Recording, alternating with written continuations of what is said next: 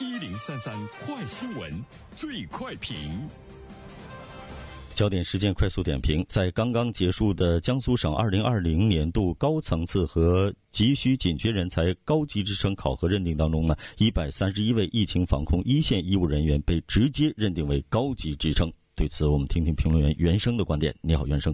你好，晨曦。这一百一十三人中呢，有紧急驰援湖北的医护人员，也有呢坚守在江苏防控一线的医务人员。哈，在整个防疫的过程中，是体现了医者仁心的崇高精神。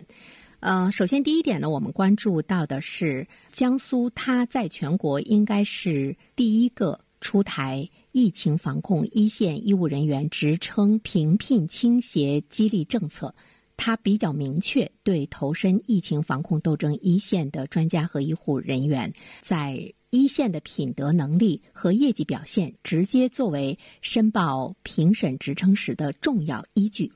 尽管我们知道呢，在去年的三月份，人社部印发了关于做好新冠肺炎疫情防控一线专业技术人员职称工作的通知，说到呢，要对这些人员要实行职称倾斜措施。其他的一些省市呢，也纷纷有了表态啊，比如说上海。也说到了要对呢这些医务人员在防控一线的医务人员的表现和业绩作为职称评审的重要的依据，同等的条件之下呢，应该是优先考虑。但是我们看到江苏的这个动作呢还是比较快，而且呢他们直接就落地有声，直接呢就把这些医务人员全部的评为呢这个高级职称。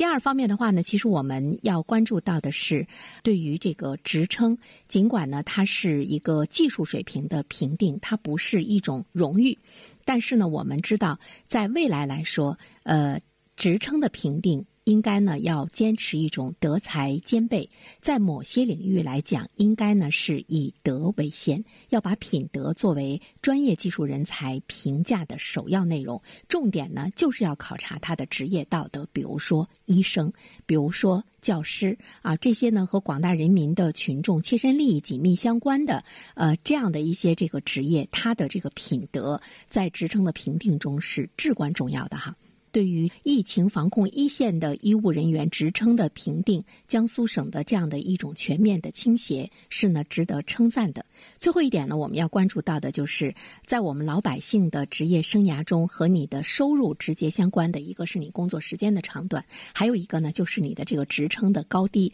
当然也有职务，但是呢当官的是少数人，所以说呢职称的评定怎么样，更多的关注呢这个敬业爱岗，在未来来说呢，应该是值得我们去。关注的，好了，晨曦，感谢原生。各位听友，大家好，感谢始终如一收听原声评论。不知道你是否听过原声读书？最近呢，上线了一本书《终身成长》，非常期待着你可以听到它。《